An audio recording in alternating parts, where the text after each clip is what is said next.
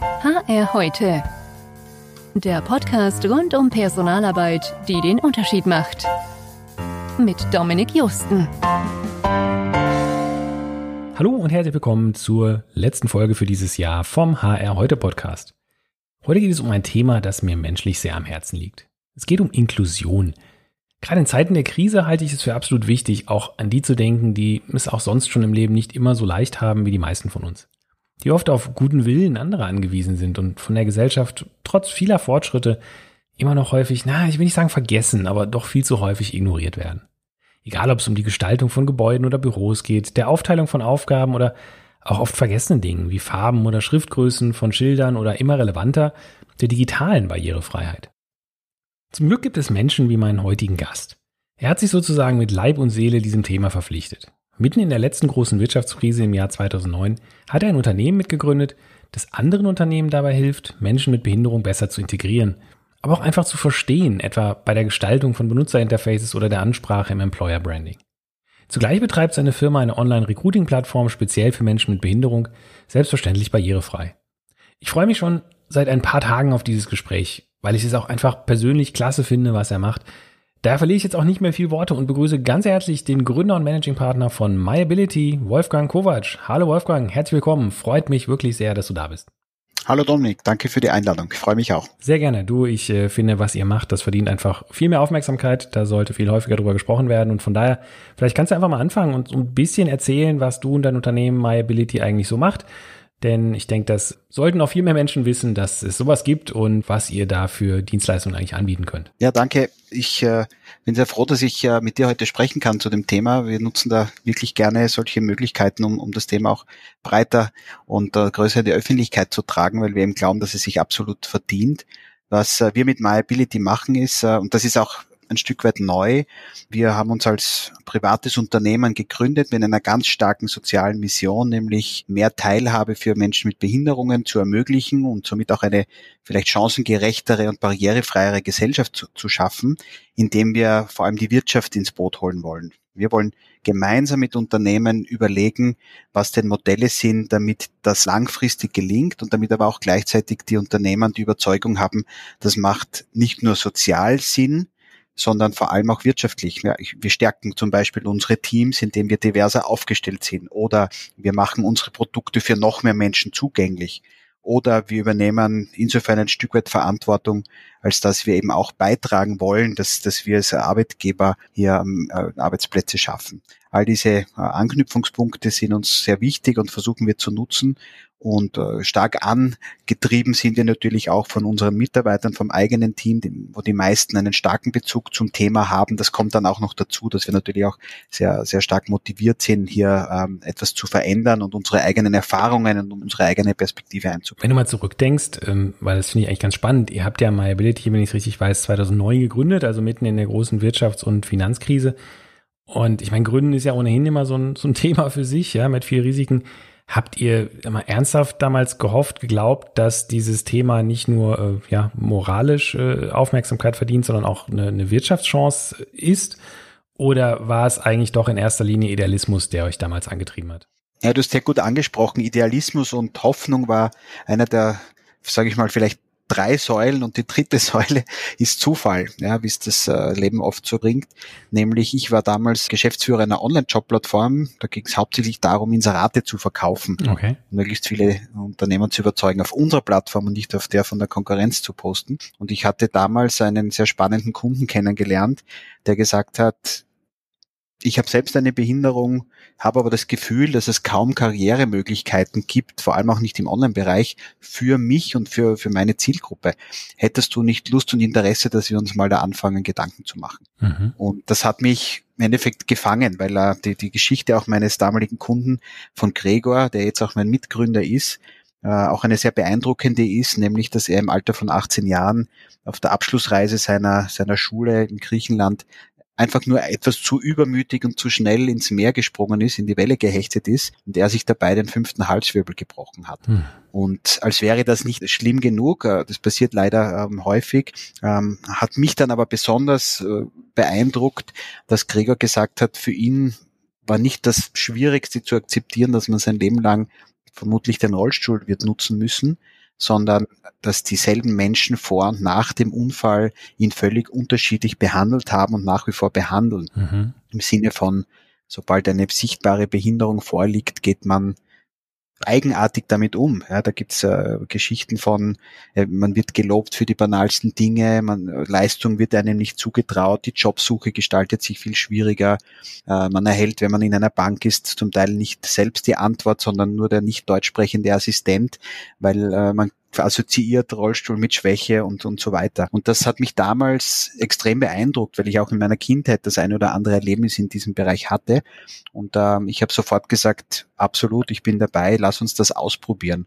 Und das war diese, das war der Idealismus, den du da angesprochen hast, der uns da ähm, auf den Weg gebracht hat mit dem wenn man so will, Glück auch in dem Fall, dass wir relativ früh eine Förderung bekommen haben vom Sozialministerium in Österreich, die gesagt haben, interessant, ein kommerzielles Unternehmen äh, interessiert sich für das Thema, versucht das auf professionelle Beine zu stellen, das unterstützen wir. Das waren die ersten Jahre. Das heißt, wir haben nicht sofort volles Risiko genommen, sondern wir hatten die Möglichkeit, uns einmal auf diese Jobplattform zu konzentrieren und einige Jahre später, nämlich 2014, ist es dann zur Gründung von MyAbility gekommen, wo wir dann diesen Schritt gemacht haben, nämlich äh, uns selbstständig machen, eine Firma gründen und dann eben auch dieses, dieses Risiko in Kauf nehmen und die Hoffnung, äh, die wir hatten, dass das auch ein Geschäftsmodell ist, äh, realisieren.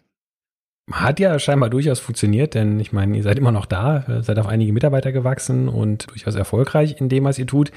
Und habt euch ja jetzt kürzlich auch mit eurem ja deutschen Gegenpart, Konkurrenten, weiß gar nicht, ob das, wie ihr das selber so gesehen habt, aber capjob.de übernommen, die so ein bisschen was ähnliches machen wie ihr mit der Stellenbörse hier in Deutschland. Genau. Und habt euch jetzt natürlich hier in, in Deutschland stark, ja, verstärkt, sage ich jetzt mal, oder eure Marktposition deutlich verbessert.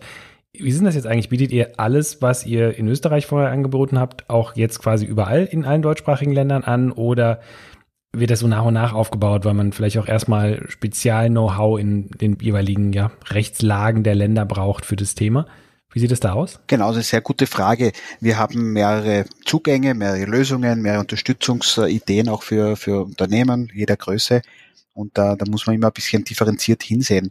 Zu deiner Frage bezüglich der Regelungen und des, des Know-hows, die, die konkret pro Markt wichtig sind. Mhm. Das kleine Glück in dem Fall. Man kann es dann auch unterschiedlich bewerten, was man von diesen Regelungen hält. Aber das, das Glück, das wir haben, ist, dass es in Deutschland und Österreich sehr ähnliche Regelungen gibt. Da sprechen wir von Quoten, von Ausgleichsabgaben, Ausgleichstaxen. Sogar die, die Begriffe sind fast deckungsgleich. Da kann man dann schon sehr gut ansetzen, weil, weil wir auch gesehen haben, dass sowohl hier wie dort die Probleme sehr ähnlich sind. Mhm. Das ist einmal das eine. Und das zweite ist, nein, natürlich äh, haben wir nicht gestartet und haben gesagt, wir wollen gleich alles sofort pushen und äh, alle Produkte anbieten oder an jedem Markt präsent haben, sondern wir haben da bewusst Schritte gesetzt. In, Im Fall von, was du vorher erwähnt hast, der Jobplattform haben wir, obwohl das unser ältestes Projekt ist, nämlich schon, wie du gesagt hast, über zehn Jahre alt, den wir erst vor drei Monaten äh, in Deutschland gestartet, nämlich wo wir die Sicherheit hatten, dass das Modell sich bewährt. Wir haben jetzt auch den richtigen Softwarepartner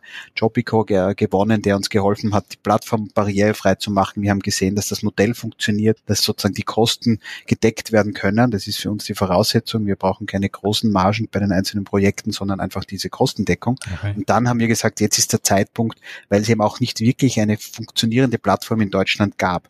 Und da, da haben wir über Vermittlung von den Sozialhelden, vielleicht kennt jemand die Sozialhelden mit Sitz in Berlin, dann auch äh, Cupjob kennengelernt und da haben uns dann nach Gesprächen über mehrere Monate darauf geeinigt, dass wir ja, die, die, unsere Assets zusammenlegen und dass wir dann Cupjob im Endeffekt übernehmen und mit der Marke MyAbility dann auch präsent sind. Und bei anderen Themen, wie der Beratungsansatz, dass wir sagen, setzen wir uns auch mal mit Unternehmen zusammen und überlegen, wo soll denn die Reise hingehen, wie können wir uns als Unternehmen inklusiver und Disability confident äh, machen.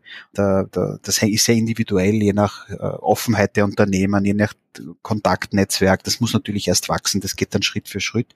Und ein vielleicht konkretes Projekt, das auch schon in Deutschland sehr gut funktioniert, ist uh, unser My Ability Talent Programm, wo wir Studierende mit Behinderung mit Unternehmen matchen in Form von einem mehrmonatigen Coaching und dann auch Vermittlungsprogramm. Das funktioniert mittlerweile auch schon sehr gut und ist an den Standorten Berlin, München, Frankfurt und in Zukunft auch Hamburg ein Angebot, das man schon nutzen kann. Also bisschen differenziert, äh, je nach, je nach äh, ja, Möglichkeiten und auch je nach Pass, mhm. Passgenauigkeit machen wir das Schritt für Schritt und sind aber sehr froh, dass das auch in Deutschland extrem gut angenommen wird.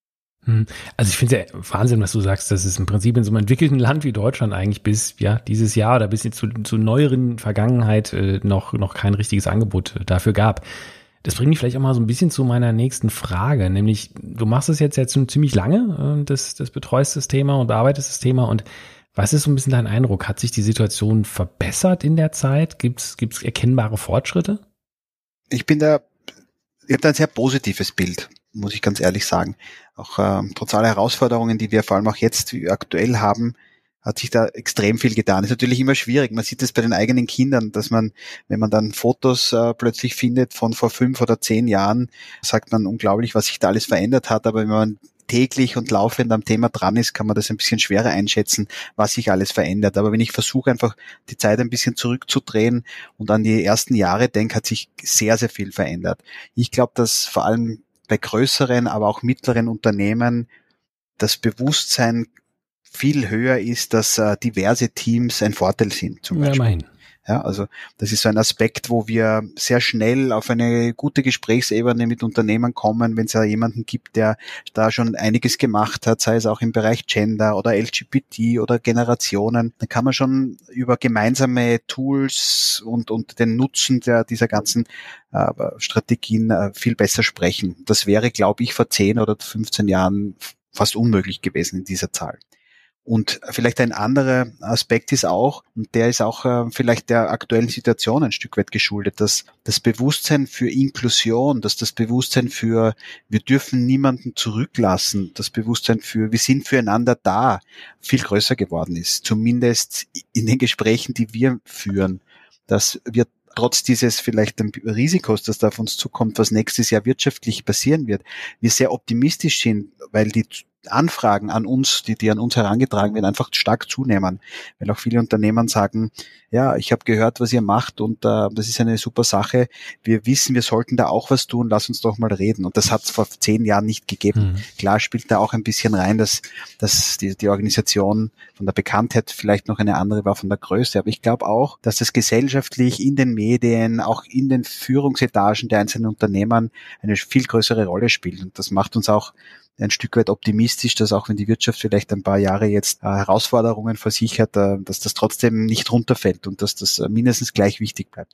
Das ist ja schon mal schön zu hören grundsätzlich, weil es wäre jetzt auch ein bisschen so eine Folgefrage noch gewesen, ob sich jetzt die Situation durch die Corona-Krise und den dadurch häufig entstandenen Kostendruck dies ja eher verschlechtert hat oder nicht. Aber dein, dein Fazit ist ja schon mal sehr ermutigend, dass das heutzutage nicht mehr irgendwie nur als, als Kosten oder gute Tat betrachtet wird, sondern viele Unternehmen den, den Wert äh, wirklich erkannt haben. Mhm. Dennoch würde mich mal interessieren, auch wenn von mir aus viele jetzt verstanden haben, was ist aus deiner Sicht sind so vielleicht die größten Irrtümer, die größten Vorurteile über die Arbeit äh, mit Menschen mit Behinderung, mhm. die du vielleicht heute hier gerne mal so ein bisschen aufräumen bzw. ausräumen würdest? Ich glaube, so auf individueller Ebene, weil es ja auch immer je nach Arbeitgeber, je nach Voraussetzungen in den Unternehmen unterschiedlich ist, gibt es ein paar Themen, die immer wieder aufpoppen. Ja. Und eines ist vielleicht dass das budgetäre Thema, dass die Entscheider im Unternehmen das Gefühl haben, das kostet zusätzlich oder damit verkompliziert man sich ein Stück weit auch die Prozesse im HR-Bereich und das ist mehr Aufwand etc. Und da geht es eben ganz stark darauf hinzuweisen, dass wenn man hier gut aufgestellt ist, ist es natürlich zu Beginn so etwas wie ein Invest oder man schafft neue Prozesse oder man holt sich vielleicht Unterstützung von außen. Aber wenn das Werk mal läuft und wenn man gut damit umgehen kann, dass einerseits Menschen mit Behinderungen, die neu ins Unternehmen kommen, gut betreut werden, aber auch die schon im Unternehmen befindlichen, wo vielleicht auch die Behinderung im Laufe des Erwerbslebens äh, eintritt, wenn man da ein gutes Management hat und Offenheit und ähm, Unterstützungsangebote, wird am Endeffekt ein Vorteil eintreten, nämlich weniger Fehlzeiten, geringere Fluktuation, nämlich nicht nur von den Betroffenen selbst, sondern vielleicht auch von den Kolleginnen, die sehen, wow, mein Unternehmen ist da engagiert und, und tickt sozial und es ist, unterstützt uns da gut und so weiter. Also ich glaube, ja, man kann das ein bisschen kritisch sehen zu Beginn, aber im Endeffekt sogar mittelfristig schon ist es aus unserer Sicht absolut sinnvoll, hier ein bisschen stärker reinzugehen. Mhm. Und bei äh, anderen Punkten wie Angst, was falsch zu machen, ja, das hören wir auch ganz oft. Ja. Also dass, dass, dass man zwar sagt, ich äh, habe kein Problem mit dem Thema Behinderung. Ich finde das toll. Ähm, ich, wir hätten gerne mehr Mitarbeiterinnen.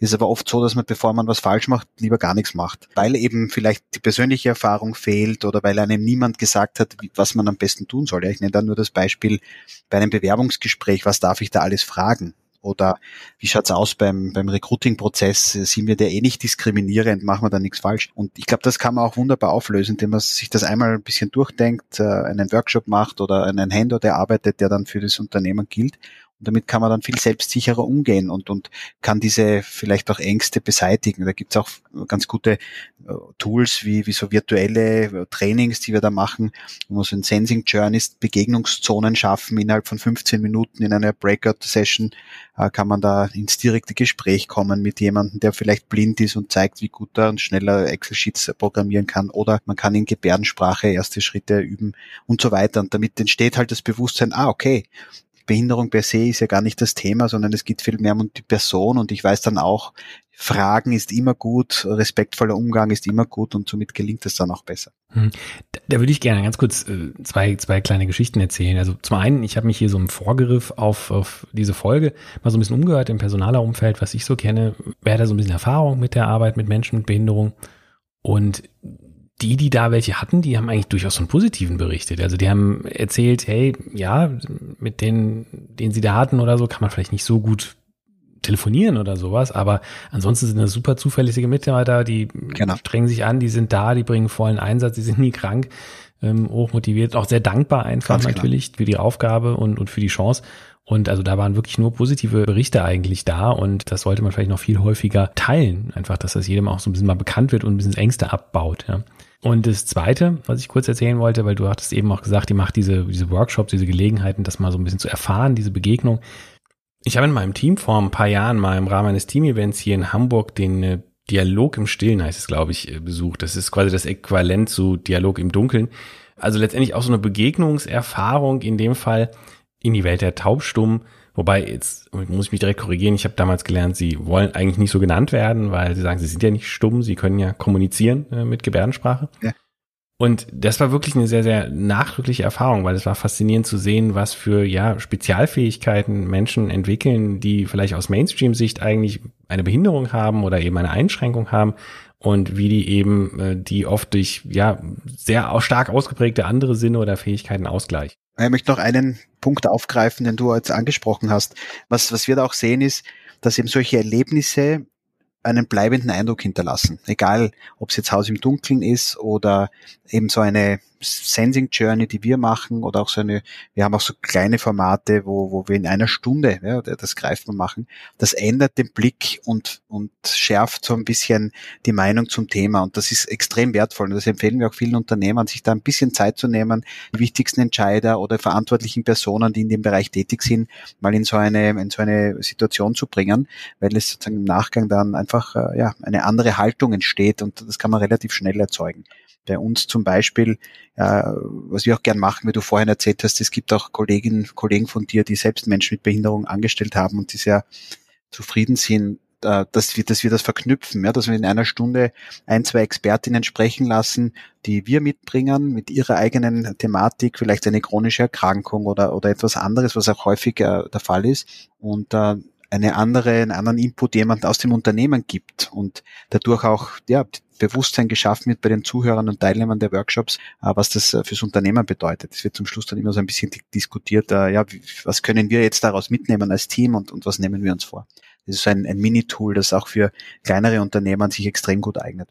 Da würde ich auch ganz gerne kurz noch eine Anekdote erzählen, die für mich persönlich so ein bisschen ja augenöffnend vielleicht waren oder überhaupt ein Thema ins Bewusstsein geholt hat, was ich vorher so nicht präsent hatte. Und zwar, ich habe bei YouTube Videos geguckt, Produktrezensionen und das hat, die hat ein, ein äh, Farbenblinder gemacht. Das heißt, der hat dann natürlich, ist er auch darauf eingegangen, wie diese Produkte eben für Farbenblinde zu benutzen sind oder eben auch nicht. Und das hat mir erstmal so ein bisschen auch gezeigt, hey, wie simpel das ja eigentlich sein könnte, das besser zu machen und wie schlecht es trotzdem manche machen. Also in dem einem Fall, der mir nachdrücklich in Erinnerung geblieben ist, musste man irgendwelche Puzzlestücke aneinander puzzeln, die dann irgendwie ne, blau, lila, grün und rot waren. Ja, ähm, also so genau in diesem Graubereich, den viele überhaupt nicht auseinanderhalten können. Und das wäre so einfach zu lösen gewesen, wenn man irgendwie ein Muster draufpackt oder noch irgendwie ein Symbol. Ganz klar. Und, und was eben auch so ein bisschen zeigt, du hast es eben angesprochen, Diversität, wie viel das nutzt, wenn man eben da nicht ja, blind für die Realität rangeht als Produktentwickler sowas, sogar dann vielleicht jemanden im Team hat oder in der Firma hat, der, der in dem Fall jetzt mal farbenblind ist und der einem da so ein bisschen diese Rückmeldung auch mal gibt. Also Diversität hebt nicht nur die Stimmung, es macht auch einfach bessere Produkte. Genau. Das ist vielleicht noch dann die, Idealversion, ja, auch wenn die nicht immer möglich ist, aber ich kann ein paar Beispiele nennen. Es gibt ja auch Initiativen, die Menschen mit Autismus in technisch anspruchsvollen Jobs äh, unterstützen und dadurch extrem beeindruckende Leistungen für die Unternehmen erzeugen. Oder es gibt auch eine Initiative bei Discovering Hands zum Beispiel, falls du das schon mal gehört hast, wo blinde Menschen äh, Brustkrebsfrüherkennung äh, ermöglichen, früher als, als jeder Mediziner und so weiter. Also das ist sozusagen der, der Idealfall, dass dann auch aus diesen Stärken heraus zusätzliche Leistungen daraus erwachsen.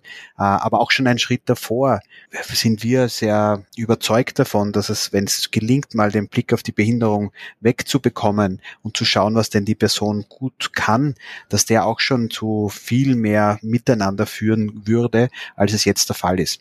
Ja, wir haben da auch zum Beispiel einen Mitarbeiter bei uns, da möchte ich noch ein Beispiel mitbringen. Einer unserer besten Berater, den wir haben, der einen der wichtigsten Kunden betreut, schon seit längerem und der, der Kunde sehr zufrieden ist, äh, der hat so etwas wie eine Taubblindheit, sagt man dazu. Das ist eine chronische Erkrankung, wo das Seh- und Hörvermögen immer weiter zurückgeht bis zu einem Stadium, wo man fast gar nichts mehr sieht und hört. Und ja, wie gelingt das, indem die Barrieren rundherum beseitigt werden oder Unterstützungen da sind, dass eine gute Arbeit möglich ist. Das geht vom äh, Assistenzhund über persönliche Assistenz bis hin zur Gebärdensprachdolmetschung äh, und die macht es möglich. Auch dankenswerterweise gibt es eben äh, Unterstützungen dafür in Deutschland, Österreich genauso, dass dieser Mitarbeiter eine super Leistung erbringt, die man per se so niemals sich vorstellen könnte. Ein, einen Kommentar wollte ich auch noch sagen zuvorher. Das gängige, die gängige Bezeichnung ist Gehörlosigkeit oder Gehörlos und von taubstumm ist man sehr stark abgekommen. Auch da helfen wir ein bisschen. Das ist jetzt natürlich nichts äh, Negatives, sondern wie du richtig schon gesagt hast, dann im Kommentar, äh, die Sprache ist ja dann die Gebärdensprache und deswegen sagt man nicht mehr taubstumm und Gehörlosigkeit ist da das, das richtige Wort. Und auch da äh, schafft man eben einfach durch ein, ein Gespräch über diese Themen, über korrekte Formulierungen, sowas wie Sicherheiten, ein, ein gutes Gefühl und man kann sich dann viel leichter auf das Ganze einlassen. Ja, in, dem Moment ist es mir auch wieder eingefallen, weil der Mensch damals hat uns ja auch erzählt, äh, ja, er ist nicht stumm, ja, genau. Ja auch total nachvollziehbar, weil ich meine, er konnte ja reden, nur eben nicht äh, mit Geräuschsprache, sondern eben mit Gebärdensprache. Und ich bin diesen Gang auch schon gegangen. Ich hatte mal auf einer Podiumsdiskussion in meinen ersten Jahren, ich glaube es war 2010 oder so, genau wie du auch äh, das Wort verwendet und da kam ein, ein sehr renommierter äh, Vertreter der Behinderten-Community in, in, Österreich zu mir und hat gesagt, toll, was ihr da macht, aber bitte sagt das nicht mehr, es heißt so und so. Und ich habe das seitdem gemerkt und ist mhm. mir nie mehr unterlaufen mhm. und das sind halt ja so eine kleine Anekdoten. Ich kann diese Erfahrung übrigens nur jedem wärmstens ans Herz legen, egal ob jetzt äh, Dialog im Stillen oder im Dunkeln. Es ist wirklich äh, sehr bleibende Erfahrung und auch sehr spannend. Wir konnten uns damals nach dem Termin mit Hilfe eines Gebärdensprachendolmetschers mit dem Tourguide äh, letztendlich verständigen und ich glaube, das ganze Team wird nie wieder vergessen, was zum Beispiel die Geste für Donald Trump oder für Yogi Löw äh, war, was uns damals halt so unter anderem interessiert hat. Weil es ist eigentlich, ja, es ist eine spannende Frage für uns einfach, wie, ne, wie geht die Community auch mit sowas dann um? Und ja, wenn man es dann einmal weiß, ist es total einprägsam und, und total logisch, dass man sagt, ja klar, ich meine, ja. wenn man die Geste sieht, ja, ne, das passt, ne, das ist extrem treffend. Also das ja, war genau. wirklich eine, eine tolle ganz genau. Erfahrung genau. und kann man wirklich jedem nur ans Herz legen, sowas auch mal zu machen. Aber wir wollen uns ja jetzt hier nicht nur über persönliche Erfahrungen äh, austauschen, auch wenn das sicherlich sehr spannend ist. Aber lass uns doch mal vielleicht ein Praxisbeispiel äh, machen, konkretes. Wenn jetzt ein Unternehmen mhm. sagt, hey, okay, ich will jetzt irgendwie diesem Thema mich etwas stärker widmen. Ich habe irgendwie in der Vergangenheit das immer so ein bisschen, ja, ignoriert, es hat mich nie betroffen. Es war nie einer äh, aus der bestehenden Belegschaft, der jetzt von mir aus eine Behinderung hatte. Aber eigentlich macht das ja Sinn und ich will jetzt mal so ein bisschen, ja, das mal angehen. Wie soll man dann anfangen? Also wie erkennt man vielleicht, äh, welche der eigenen Jobs geeignet sind oder gemacht werden können oder vielleicht sogar auch besonders prädestiniert sind für jemanden mit, mit Menschen mit Behinderung? Ähm, du hast ja eben so Beispiele, zum etwa das Thema Autismus oder manche Autisten zumindest bei der Fehlersuche oder eben auch bei der Brustkrebsvorsorge. Solche Themen. Führ uns doch vielleicht mal so ein bisschen durch. Wie fange ich jetzt an? Welche Überlegungen sollte ich mir stellen? Zunächst mal vielleicht. Also was wir da sehr stark empfehlen, ist sich mal ein bisschen Zeit zu nehmen, sich hinzusetzen und zu überlegen, wie gehen wir das an und wo wollen wir hin. Wir haben da ähm, eine Tool auch entwickelt, in unserem Fall, äh, das heißt ein Disability Compass, wo wir unterstützen genau diesen Prozess, wo man sagt, okay, äh, wer sind die wichtigsten Verantwortlichen im Unternehmen, die das betreffen könnte. Äh, und auch ganz wichtig, was gibt's denn schon? Weil oft äh, sind Lösungen schon da, die gar nicht bewusst eins zu eins diesem Thema zugeschrieben werden, aber die sehr nützlich und äh, ein Riesenvorteil sind. Ja, und in, im Rahmen dieses Disability Compasses, der sich maximal über zwei Wochen erstreckt, bekommt man dann ein ganz klares Bild, wie die Ausgangssituation ist, welche Bereiche äh, Potenzial haben und wo vielleicht dann auch äh, Quick Wins oder vielleicht in längerer Frist, längerfristigerer Perspektive dann auch äh, Vorteile entstehen könnten, wenn man sie umsetzt. Und das empfehlen wir allen Unternehmen, mit denen wir ins Gespräch gehen, auch vor allem kleineren oder mittleren Unternehmen, damit so etwas wie ein, ein Fahrplan mal da ist. Das finden wir ganz wichtig. Das ist gar nicht mit wahnsinnig viel Ressourcen verbunden, aber macht total Sinn, anstatt dass man einfach losrennt, wenn man jemanden persönlich kennt und sagt, hey, lass uns da jetzt aktiv werden und das wird schon funktionieren. Und wenn es dann zu Enttäuschungen kommt, plötzlich äh, fällt das Thema dann wieder für länger runter, weil dieses eine negative Beispiel sich dann im Lang verfestigt. Das heißt, sich Zeit nehmen mit Unterstützung idealerweise, aber auch selbst mit den Leuten, die schon Erfahrung haben. Es gibt ja auch im Unternehmen durchschnittlich zehn Prozent der Mitarbeiterinnen haben eine Behinderung, schon sehr viel Expertise, mhm. wie du es vorher genannt hast. Und wenn man diese Gruppe zusammenbringt, ein paar Leute an den Tisch und dann anfängt zu überlegen, kommen da immer extrem äh, spannende äh, Ideen raus, die man dann einfach Schritt für Schritt in Angriff nehmen kann. Mhm. Ja, als zweiter Schritt dann geht es eben, wie vorher schon ein bisschen angedeutet, um, um die Umsetzung. Ja, wenn, wenn da rauskommt, äh, lass uns mal unseren Staff von unserem Management-Team ins Boot kriegen als Maßnahme, dann eignen sich eben diese, diese Sensibilisierungstools extrem gut, wo man in kurzer Zeit mit vielen Menschen das Thema dann neu bewertet. Eine andere Schiene ist, wo bekomme ich denn gut qualifizierte Menschen mit Behinderungen her? Hier gibt es Karriereportale, wo man Jobs schalten kann, wie bei der unseren, oder es gibt Vermittlungsprogramme, wo man spezifisch Studierende an, äh, sich äh, anschauen kann und kennenlernen kann. Oder eben ich, ich äh, spreche auch mit Behindertenorganisationen vor Ort, die ihre Arbeit gut machen und versuche mich so unterstützen zu lassen. Da gibt es ganz viele Angebote. Und das, das ist dann der Schritt zwei, wenn man mal ein klareres Bild hat. Und wir empfehlen sehr stark zu Beginn, sich mal das gut durchzudenken. Nicht einfach loszurennen. Da will ich mal kurz gern einhaken, weil du hast ja gesagt, zehn Prozent sind ohnehin eigentlich schon betroffen. Das heißt, Wäre das nicht auch einfach ein Riesenpotenzial für Unternehmen, da mal gezielter zu sagen, hey, ich schaue mal, was für Menschen mit Behinderung ich im eigenen Unternehmen habe und hole die vielleicht mal dazu bei der Produktentwicklung oder bei einer Marketingkampagne oder was auch immer. Eben da, wo man letztendlich so eine, so eine Peer Group braucht. Hast du da vielleicht noch ein paar weitere, weiß ich nicht, auch Erfolgsgeschichten oder so Praxisbeispiele einfach, vielleicht, keine Ahnung, typischen mittelständischen Automobilzulieferer oder sowas, was für Jobs es gibt, die vielleicht auch sogar prädestiniert sind für so Menschen mit speziellen äh, Begabungen. Du hast eben schon mal die Autisten, äh, wir hatten die Farbenblinden und, und so, die aber insgesamt natürlich besonders sensibilisierten Menschen, wie jetzt eben äh, Blinde oder Gehörlose. Hast du da vielleicht noch so ein paar Beispiele, wo das man denkt, hey, da hätte ich gar nicht mit gerechnet, dass das ja eigentlich total der perfekte Job ist für eben so jemand mit einer spezielleren Begabung? Ähm, ja, ich kann da nicht eine Lösung gleich anbieten, die für alle funktioniert. Und ich möchte auch ein bisschen darauf hinweisen, dass man eben nicht diese Bilder verfestigen soll, dass man sagt, ah, okay, jemand, der blind ist, ein super Telefonist oder jemand, der im Rollstuhl sitzt, fürs Callcenter bestens geeignet, weil du dann sofort wieder diese Schubladen hast, aus der, aus der man dann schwer rauskommt. Und deswegen habe ich vorher auch gesagt, der Idealfall ist, dass man dann sogar aus seinen Stärken noch zusätzlichen Mehrwert schaffen kann, die den anderen nicht liefern können. Aber wir sind eher der Meinung, dass jeder Job an und für sich von jedem Menschen gut gemacht werden kann, wenn die Person gut ausgebildet ist, motiviert ja, ist ja. und die Barrieren beseitigbar sind. Dass das natürlich nicht geht, dass man jemanden im Rollstuhl als Dachdecker einsetzt, das, da gibt es ja auch immer wieder diese über, überspitzten Formulierungen, das ist klar, aber das ist auch Hausverstandssache. Das können viele mit Höhenangst auch nicht, ja. Ganz genau. Ich wäre zum Beispiel komplett ungeeignet. Also, dass nicht jeder Job für jeden geeignet ich, ist, glaube ich. Ganz klar. genau. Deswegen bin ich da ein bisschen zurückhaltend, ja, um jetzt diese, diese perfekten Fälle äh, ähm, zu bringen, wo alles super funktioniert. Man muss schon auch ein bisschen dran arbeiten. Aber ja, ich meine jetzt auch gar nicht mal nur die Extremfälle, wo es einen Menschen mit Behinderung besser macht als einer ohne, sondern vielleicht einfach auch so Fälle, wo man dachte, ja, das, das geht eigentlich gar nicht, äh, das kann ich mir gar nicht vorstellen, wie das mhm. funktionieren soll, und man dann feststellt, hey, geht ja irgendwie doch, ja, weil durch eine kleine Veränderung der Aufgaben oder Zuständigkeiten oder irgendwie so? Ich kann ein gutes Beispiel bringen. Wir arbeiten intensiv mit einer großen Handelsfirma in Österreich zusammen, die es auch in Deutschland gibt. Und da hatten wir schon, die haben auch mehrere Brands und, und, und Supermärkte.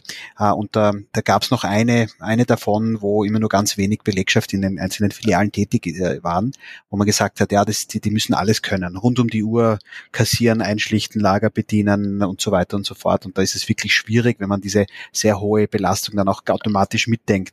Und äh, jetzt ist es gelungen, auch aufgrund der internen Erfahrungen, die man gesammelt hat, zu sagen, ja, es gibt ja auch filialübergreifend Tätigkeiten, die vielleicht ein bisschen mehr Routine in sich tragen, wo man, wo man plötzlich auch Menschen mit Behinderung proaktiv ansprechen möchte. Und jetzt gibt es ja den Plan, innerhalb der nächsten Monate ein paar zig äh, Mitarbeiterinnen mit Behinderung einzustellen, wenn man eben diese Jobs einfach ein bisschen anders und flexibler designt hat. Und das freut uns natürlich auch sehr, weil das bedeutet, dass äh, diese, ja, diese geschlossene Tür sich dann plötzlich öffnet und wie es eben überall so ist, dass, dass man auch Mitarbeiterinnen mit Behinderung ohnehin schon hat, ähm, dass die dann auch noch besser eingesetzt werden. Persönlich glaube ich, man sollte ja an der Stelle auch mal sich in Erinnerung rufen, dass auch nicht jeder nicht behinderte Mitarbeiter deswegen automatisch irgendwie alle Kriterien erfüllt, alle Anforderungen, die man irgendwo mal auf eine Stellenbeschreibung gepackt hat, zu 100 Prozent oder in hoher Qualität abliefert. Ja, also da darf man auch jetzt nicht Äpfel mit Birnen vergleichen, sondern im Prinzip sagen, hey, guck mal, unsere Durchschnittsmitarbeiter, viele davon erfüllen das auch nicht.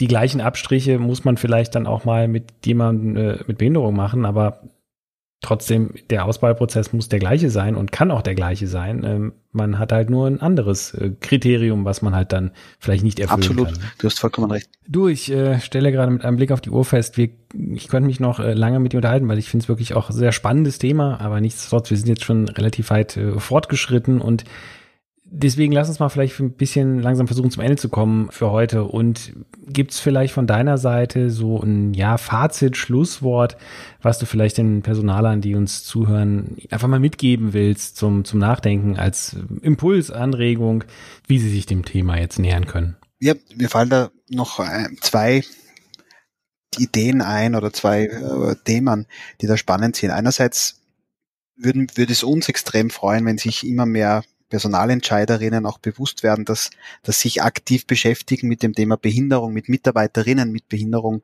ähm, dass sich das Bewusstsein, dass sich das lohnt, immer mehr verfestigt. Dass es immer weniger ein Akt der Solidarität, des Mitleids und der, der vielleicht individuellen Betreuung, sondern dass es auch tatsächlich Einzug findet in, in aktives Diversity Management, in erfolgreiches Talent äh, Management oder Talent Acquisition. Dafür setzt man uns eben sehr stark ein und da da hilft, wenn man, wenn man sich so ein paar Vorteile auch immer wieder vergegenwärtigt, nämlich, dass man, wenn man Menschen mit Behinderungen anspricht, äh, dass man einfach seinen Talentpool erweitern kann, dass man vielleicht bisher noch nicht am Radar hatte, dass dadurch die Wahrscheinlichkeit, dass man die richtigen Expertinnen oder, oder Fachkräfte findet, einfach größer ist. Oder dass man auch, und das habe ich vorher schon mal kurz angedeutet, im Employer Branding Bereich dadurch äh, Akzente setzen kann, nämlich nicht nur nach außen hin zeigen, dass man ein offenes Unternehmen ist, ein äh, soziales Unternehmen ist, sondern auch den eigenen Mitarbeitern gegenüber, die das sehr wertschätzen, die dadurch äh, solidarischer werden, die dadurch auch das Unternehmen vielleicht idealerweise weiterempfehlen und dadurch sich das Unternehmen leichter tut, wieder gute Mitarbeiterinnen zu finden. Und die dritte Ebene ist da vielleicht auch noch ja der organisatorische, finanzielle Aspekt. Ja, wenn man seine Quoten gut erfüllt und Fördermittel generiert, wenn man hier professionell vorgeht, kann man tatsächlich auch diese tollen Unterstützungen, die es gibt, gut nutzen und dadurch das auch wirtschaftlich darstellen, wenn man möchte. Man kann das sogar auch wirklich rechnen, dass sich das lohnt. Vielleicht der andere große Bereich, den ich da noch ähm, ansprechen wollte, ganz zum Schluss ist, just do it. Ja, also wir, sind immer wieder auch mit den Fragen äh, konfrontiert, wie soll ich starten, äh, was ist jetzt die Patentlösung, ich hätte gern ein, ein Handout, wo alles drinnen steht, damit ich, nicht, damit ich nichts falsch machen kann. Da können wir eben leider nicht sagen, ja, hier ist die, die Seite oder hier sind die zwei a vier Seiten, an denen man sich immer orientieren kann. Aber wenn man sich bewusst ist, dass Behinderungen sehr divers sind, dass auch kultureller Wandel Zeit braucht und man es einfach mal ausprobieren soll, dann ist man schon einen Riesenschritt weiter. Und da, dazu laden wir unsere, unsere Partner und unsere äh, Kontakte, die wir im Laufe der Jahre jetzt schon kennengelernt haben, immer wieder ein. Einfach mal ausprobieren und wenn man äh, Unterstützung braucht, gern bei uns oder bei anderen melden, damit man da gut vorankommt. Ein besseres Schlusswort hätte man nicht finden können, dem kann ich mich nur anschließen und äh, auch alle da draußen auffordern, geben sich den Ruck, äh, beschäftigen sich mal mit dem Thema. Ist jetzt auch die Zeit für gute Vorsätze fürs neue Jahr. Äh, nehmen Sie mal Kontakt auf, äh, Wolfgang, wir packen deine äh, Kontakte natürlich auch in die Show Notes, dass da jemand, wer möchte, sich mal mit dir in Verbindung setzen kann, mal austauschen kann Und ja, dann hoffe ich natürlich auch, dass wir das auch vielleicht mit eurer Hilfe in unserem Online-Magazin HR heute auch äh, nochmal öfters thematisieren können, weil ich glaube, dem Thema ist nach wie vor noch nicht genug Aufmerksamkeit geschenkt worden und da sollten wir was zu beitragen. Ja, danke für die Möglichkeit, hat großen Spaß gemacht. Die Zeit ist verflogen. Ja, das ist wohl wahr. Du, ja, ganz herzlichen Dank. Spannendes Thema, äh, tolle Firma. Freut mich wirklich, dass das, was ihr da macht, auch erfolgreich ist. Also, dass man da Gutes tun kann und trotzdem irgendwie von leben. Das ist ja dann Win-Win-Situation und freut mich sehr zu hören. Ich wünsche dir jetzt erstmal weiter ganz viel äh, Erfolg damit natürlich, gerade auch mit dem Aufbau hier in Deutschland und natürlich auch, ja, insgesamt weiter mit eurer Sache, mit eurer Initiative. Und allen, die uns jetzt zeitnah hören, äh, wünsche ich jetzt mal kurz eine frohe Weihnachten und einen guten Rutsch. Und ja, alle, die es später hören, hoffe, sie sind gut reingekommen. Wolfgang, herzlichen Dank für deine Zeit. Danke, Dominik. Ich wünsche dir was. Alles Gute. Bis bald. Danke. Ciao. Tschüss. Das war HR heute. Der Podcast rund um Personalarbeit, die den Unterschied macht.